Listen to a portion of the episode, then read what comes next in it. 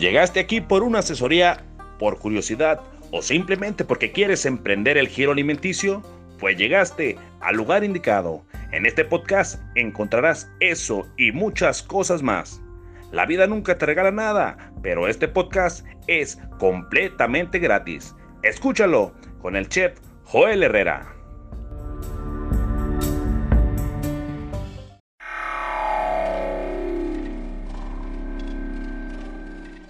¿Quieres darte a conocer como músico o a tu banda? SR9 Music. Estudio de grabación, producciones musicales, videos, distribución digital en todas las plataformas, registro de canciones y nombre artístico. Eso y más en una sola compañía. Revolución Social 122 Poniente, Colonia Tecolote, 210-3553. SR9 Music.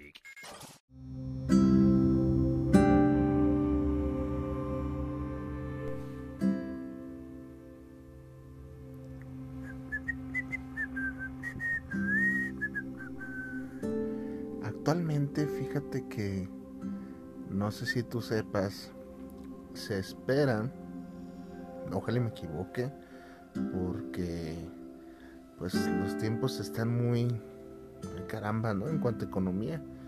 Este, aquí en México, no sé si, si sea yo el único, pero el dinero rinde nada, nada, rinde más un pedo en una canasta que el dinero. Ahorita es muy, muy complicado este, que el dinero te rinda. Este, puedes ganar lo que ganes y la verdad pues no, no va a salir de lo mismo. Ya te lo he dicho muchas veces aquí. Hay un problema. No sé si estés tú informado. Eh, te invito, te invito yo a que, a que seas partícipe de esa información de lo que se avecina supuestamente para este año. Digo supuestamente porque pues nada está dicho hay un desabasto, hay un desabasto total y está comprobado, ¿eh? no, no, es, no, es, no es zona mía, de chips, chips este, electrónicos. Y tú vas a decir, ah cabrón, ¿cómo que desabasto? Pero ahí están todos los aparatos, todos los que, los que consumimos, pues ahí, están funcionando. Hay en muchos sectores eh, que hoy en día, fíjate que, voy a hacer un paréntesis, hoy en día todo lleva chips, todo, todo, absolutamente todo, todo. Y esto, y esto, yo ya lo sabía de, hace tiempo. Eh, mi, hermano, mi hermano fue a querer cambiar de vehículo, ¿verdad? Tiene un vehículo de agencia y fue y le dijeron lo siguiente, eso que había un desabasto de chips y los automóviles este, usados y nuevos o sea, tú vas ahorita a querer comprar un carro a crédito y hasta dentro de dos años te lo dan. En serio, en serio, no es cosa mía. Eh, y aparte le dijeron eso, que hay un desabasto de chips y eso se deriva de, de, eso, o sea, que no, no, no hay, no hay chips para, para pues, ensamblar y fabricar carros. En serio, ¿eh? En serio. Entonces a este punto decir, ah cabrón, pero eso qué tiene que ver, qué, qué nos vas a decir ahora o ¿O qué tienen que ver los chips con, que yo quiera emprender? O, qué rollo? Bueno, para allá voy. Ahora sí que como dirían acá, este, ya que el descuartizador, vamos por partes. Eh, resulta, resulta que me dijo mi hermano, oye, es una mamada eso, ¿cómo que, que desabasto de chips? ¿Tú sabes por qué desabasto de chips? Me preguntó. Dije, claro que sí todo esto se lo originó la pandemia. ¿Cómo que la pandemia? Claro que sí, mira. Le comenté, resulta que en la pandemia todos, todos, absolutamente todos, al estar encerrados en casa, este, nos hicimos de, la compra de más celulares, de más pantallas, de la laptop para el trabajo, este, y, y, de ahí se deriva lo otro, ya, ya ves que todo ya es en línea, ¿no? Y ay, güey, deja comprar la computadora para mis clases en línea, deja comprar el celular para mis clases en línea, o el iPhone no sé qué número. Y, de tanto, de tanto que consumimos aparatos electrónicos se viene este desabasto de chips al a, que se está viendo ya ahorita reflejado y el, el problema va a acrecentarse. Eh, va, se viene un aumento en los, en los aparatos celulares así abismal, ¿eh? abismal, o sea, Eh, te comentaba en episodios anteriores que antes con 5 mil, 3 mil pesillos, cuando los Sony Ericsson eran, andaban de muy de moda, te levantabas el, celular de, de última generación en aquellos ayeres y ahorita no, ahorita ya te salen 40, 50 mil pesos. Una consola te sale, no sé, 18 mil, no sé cuánto sale una consola. Yo me acuerdo que el primer PlayStation, este, lo compré yo como a 1500 pesos cuando salió. Entonces imagínate nada más ya los cambios abismales que, estamos sufriendo. El detalle es de que pues la gente lo sigue pagando. Nos seguimos pagando y sin objeción. Así como pagamos muchos, muchos otros servicios, te llega el predial, o sea, el pago del impuesto predial, vas y lo pagas. Te llega la luz, vas y lo pagas. Este, te vas a ir al Starbucks, vas y lo pagas y lo pagas y estás pague y pague y pague y pague, pague, pague todo.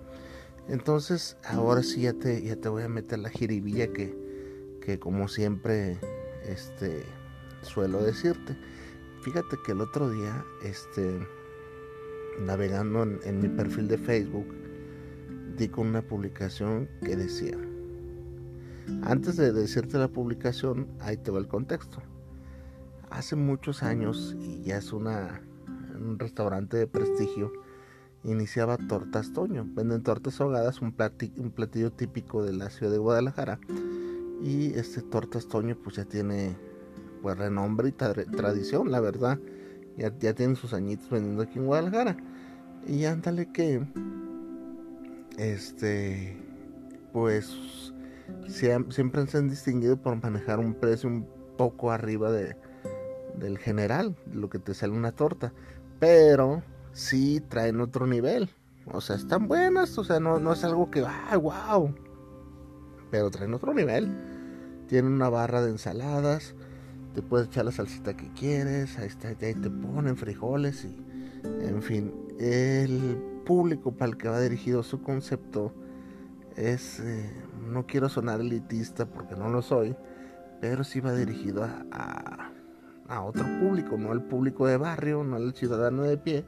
¿Por qué? Porque sus locales este, se encuentran en plazas comerciales ya muy bien establecidos. Los restaurantes están de lujo, ¿eh? muy, muy bonitos, muy arreglados. Entonces, con ese contexto, ahí te va el siguiente comentario. Entonces, te decía yo que revisando mi, mi Facebook, me doy cuenta con un comentario que decía, uff, tortas Toño a 75 pesos. ¡Wow! Para nunca más volver a ir. ¡Qué precio tan injusto! Así decía alguien haciendo una reseña referente a Tortas Toño. Entonces, pues a lo mejor me estás escuchando de otro de otra ciudad, de otros país. Entonces 75 pesos, el dólar está a 20 pesos, serían como algo así como 3 dólares, casi los 4 dólares. Si me, escuchas en otro lado, serían casi, casi los 3 dólares y medio, por ahí más o menos, este, lo que te saldrá una torta ahogada. Mm, entonces, el comparativo es una torta de barrio, te anda saliendo de 30 a 40 pesos. Y hay otros lugares que te dan 5 por 150, este, varía.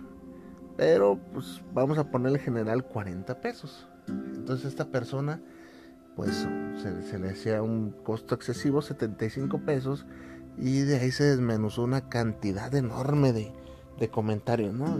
Yo por eso ya no voy, no hombre, qué precio tan injusto. Yo no pago eso por una torta, no hombre, carísimas y ni que estuvieran tan buenas y se armó la polémica, se armó la polémica por unas tortas ahogadas, por una torta ahogada y es donde dices, caray, de verdad, de verdad, fíjate el ejemplo con el que me arranqué. ¿Por qué, por qué creemos y le queremos poner el precio nosotros a las cosas como clientes? ¿Por qué vamos por la vida creyendo que en este, en este caso, ah, torta ahogada, Oye, pues es un virote con carne nada más. ¿Por qué está 75? Fíjate que yo que estuve del lado de, del restaurantero. Te digo que yo, yo también soy consumidor, digo, 75 para mí no es un precio excesivo, de verdad. No, que la economía está muy lastimada. Pues claro, y también para el empresario, no solamente para ti. Hay muchos canales de, de YouTube y yo estoy en contra de esos canales que de pronto aquí con 50 pesitos te vas bien llenito y las tortas están grandísimas y atascadas. No mames, o sea, no, no, o sea, hay que acostumbrarnos a pagar cuando un producto es de calidad. Hay que pagarlo, hay que pagarlo, hay que, hay que entender todo lo que hay detrás de una simple torta ahogada, de un taco, de un corte de carne. Hay que entender todo el concepto que, que, encierra. No nomás, ah, no, yo, yo vi un comentario que decía, no, y este, por mi casa 40 pesos están más ricas y y bien servido. Y no es cierto, no es cierto. Yo me he comido unas tortas de 25 pesos horrorosas que tienen bien poquita carne. O sea, yo las pago y digo, bueno, pues, ya, ya sea lo que me tengo. No, no critico. Pero dices, no mames, o sea, ¿por qué tenemos la creencia de que las cosas son baratas, que, se nos tiene que dar bien y, bien y bien rico y bien, y bien surtidito y, de mucho?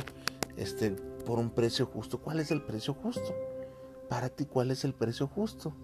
Imagínate nada más que imprimiendo tus ideas al, ejemplo que yo te puse del inicio de, la escasez de chips, los celulares cuestan lo que van a costar y más.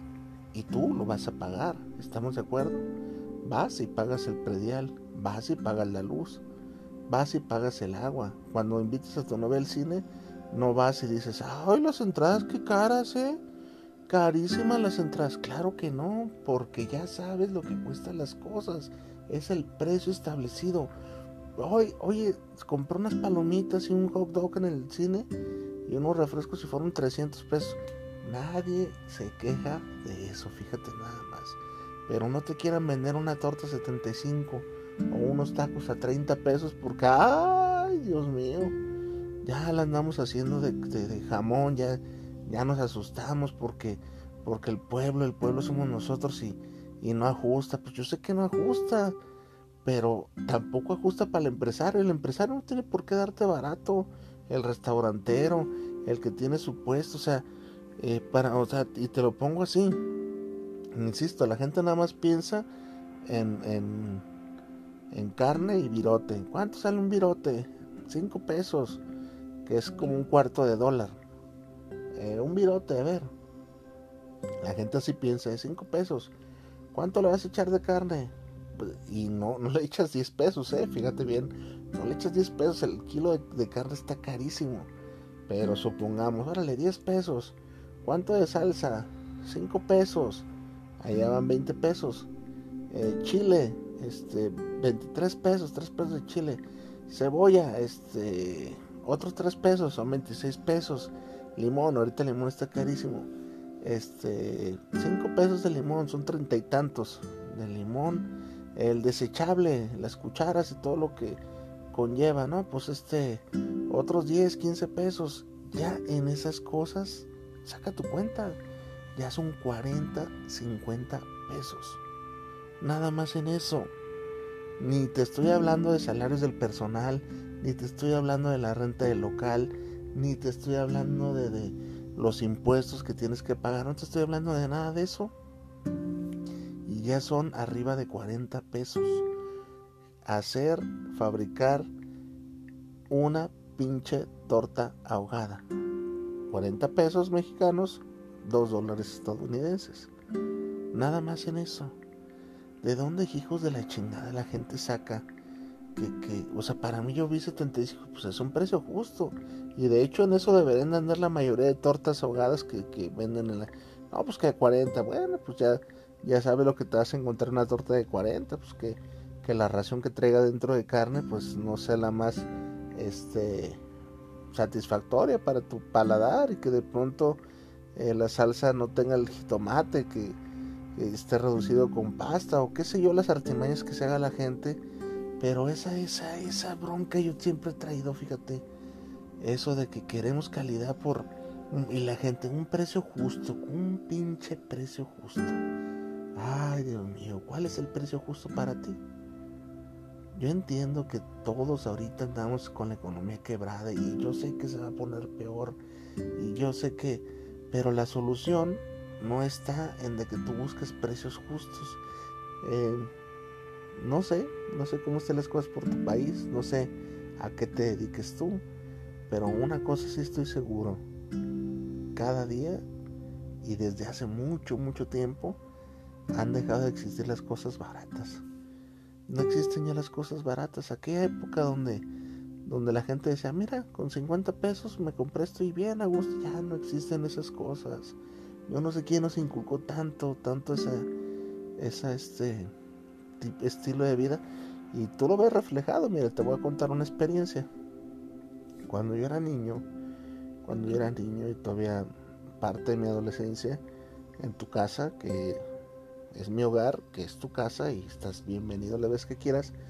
Este, la comida consistía en lo siguiente: sopa aguada,